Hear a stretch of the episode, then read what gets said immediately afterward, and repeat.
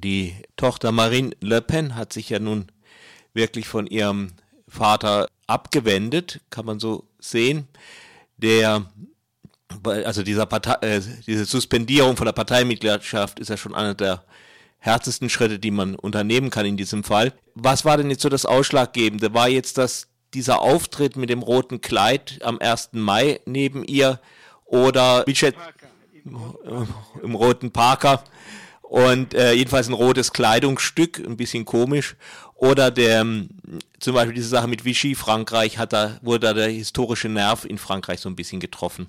Also ich glaube, dass da verschiedene Sachen zusammenkommen. Es gab tatsächlich einen politischen ideologischen Richtungsstreit, Richtungsstreit zwischen den beiden Führungspersönlichkeiten der extremen Rechten. Das wurde zum Teil von antifaschistischen oder linken Kommentatoren und, und Kommentatorinnen auch heruntergespielt, die sagten, das ist alles nur Arbeitsteilung und nur Masche.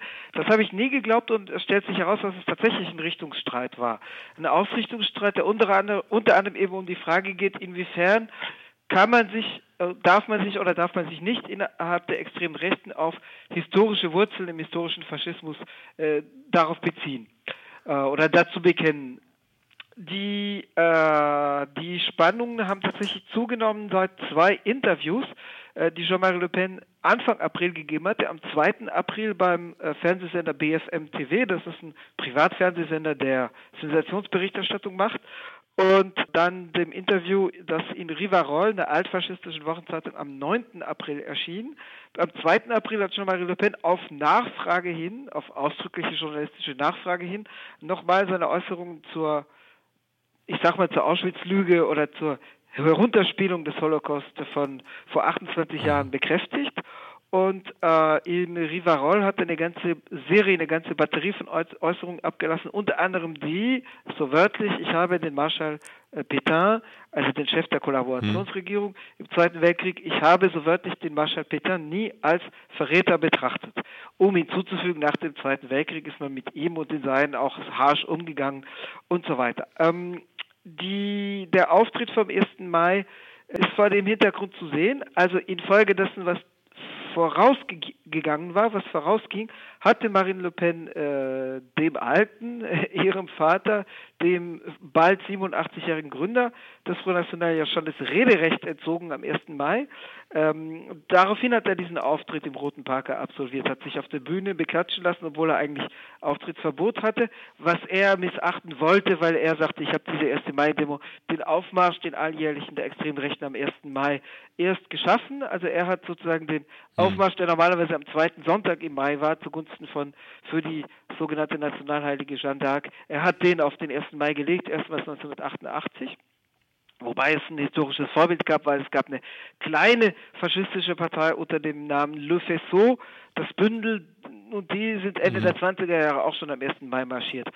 Hinzu kommt, glaube ich, noch, dass Jean-Marie Le Pen auch eher die Konfrontation gewählt hatte, dadurch, dass er zu der Tagung, äh, wo über Sanktionen gegen ihn erschien, mhm. äh, entschieden werden sollte, nicht erschien. Also es gab ja am Montag, gestern, am 4. Mai, zwei Sitzungen, die des sogenannten politischen Büros, das ist das oberste politische Gremium des FN mit 30, 40 Mitgliedern, da hat er teilgenommen am Vormittag, am frühen Nachmittag und ist dann aber gegangen, als das Exekutivbüro, das heißt die engere Führung, die ungefähr zehnköpfig ist, zusammentrat, um über Sanktionen entscheiden, zu entscheiden über ihn. Da ist er einfach gegangen und hat nicht teilgenommen. Und er hat aber gleichzeitig über die Leute, die ihn noch verteidigen, in der Partei verbreiten lassen, dass gesagt wurde, wenn man mir, womit er rechnete, den Titel des Ehrenpräsidenten entziehen will. Also Jean-Marie Le Pen mhm. war seit seinem Abtritt vom Parteivorsitz im Januar 2011 Ehrenpräsident. Er selbst hat behauptet, es sei ein Titel auf Lebenszeit, eine Präsidentschaft auf, also Ehrenpräsidentschaft auf Lebenszeit, was allerdings in keinem Text steht und aus keinem Dokument hervorgeht. Er, er hat damit gerechnet, dass man ihm diesen Titel entziehen möchte. Also ich habe auch damit gerechnet. Ich habe nicht mit dem Entzug der Mitgliedsrechte gerechnet, mhm. sondern damit, dass er diesen Vorsitz niederlegen muss, weil Marine Le Pen davor gesagt, am Vortag, am Sonntag gesagt hatte, er darf nicht mehr im Namen der Partei sprechen. Und äh, solange ein Amt innehat, spricht er ja automatisch für die Partei.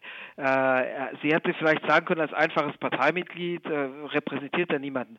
Aber er hat dann die Leute, die ihn noch verteidigen, zum Beispiel Bruno Gollnisch, seinen ewigen Zweiten, sagen lassen, da der Titel durch einen Parteitag verliehen wurde, zumindest formal, mhm kann nur ein Parteitag das äh, wieder ihm entziehen. Das heißt, eine Führungsentscheidung kann nicht diesen Titel ihm entziehen. Und ich glaube, das hat es auch beschleunigt, dass da gar nicht viel mehr anderes übrig blieb, als das zu entscheiden, was die Führung satzungsmäßig äh, entscheiden kann, also die Mitgliedsrechte ihm zu entziehen oder einzufrieren in diesem Fall, also zu suspendieren.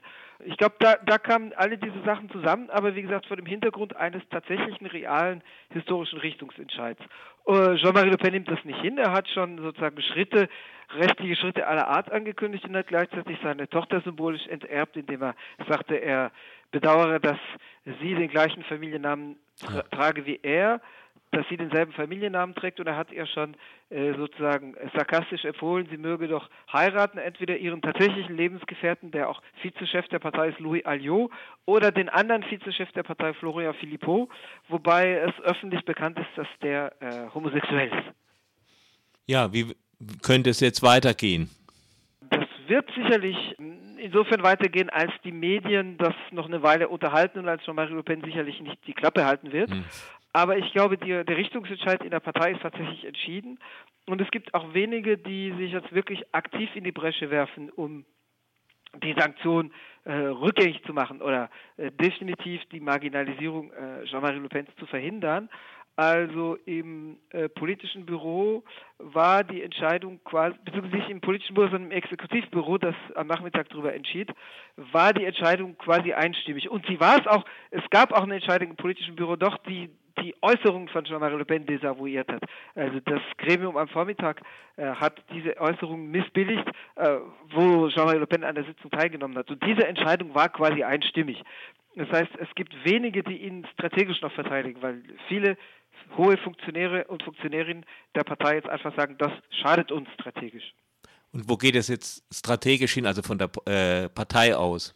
Was wird aus dem, aus dem Front National? Es wird aus ihm, was er bereits ist, aber diese Entwicklung wird noch äh, sozusagen äh, verstärkt äh, verfolgt werden. Das heißt, die Entwicklung zur zeitgenössischen faschistischen oder neofaschistischen Partei, die aber jegliche Bindung zum historischen Faschismus abzustreifen und zu abzustreiten und zu leugnen versucht und äh, die vor allem eine Richtungsentscheidung getroffen hat, nämlich die Idee, dass offener Antisemitismus eben zu sehr auf diese Vergangenheit verweist mhm. und dass man sich deswegen zumindest in höhere, auf höheren Parteiebenen jeglichen offenen Antisemitismus enthalten soll. Louis Alliot hat das zur Theorie erhoben, in der Theorie gegossen, also der Vizevorsitzende und Lebensgefährte von Marine Le Pen, der sagte, unsere Diabolisierung, unsere Verteufelung hängt nur an dem uns unterstellten Antisemitismus. Wenn wir diesen Riegel aufbrechen, dann sind wir aus der Diabolisierung aufgebrochen. So hat er das äh, beschrieben. Und ich glaube, das ist die Richtungsentscheidung, die eben äh, besiegelt worden ist, dadurch, dass Jean-Marie Le Pen jetzt marginalisiert worden ist. Also Fremd Fremdenfeindlichkeit, Rassismus, Homophobie und dergleichen Sachen. Und ethnisierender, äh, ethnisierender Nationalismus, Nationalismus auf mhm. ethnischer Basis, genau, aber keine, keinen Bezug auf die Nazi-Vergangenheit und keinen offenen Antisemitismus.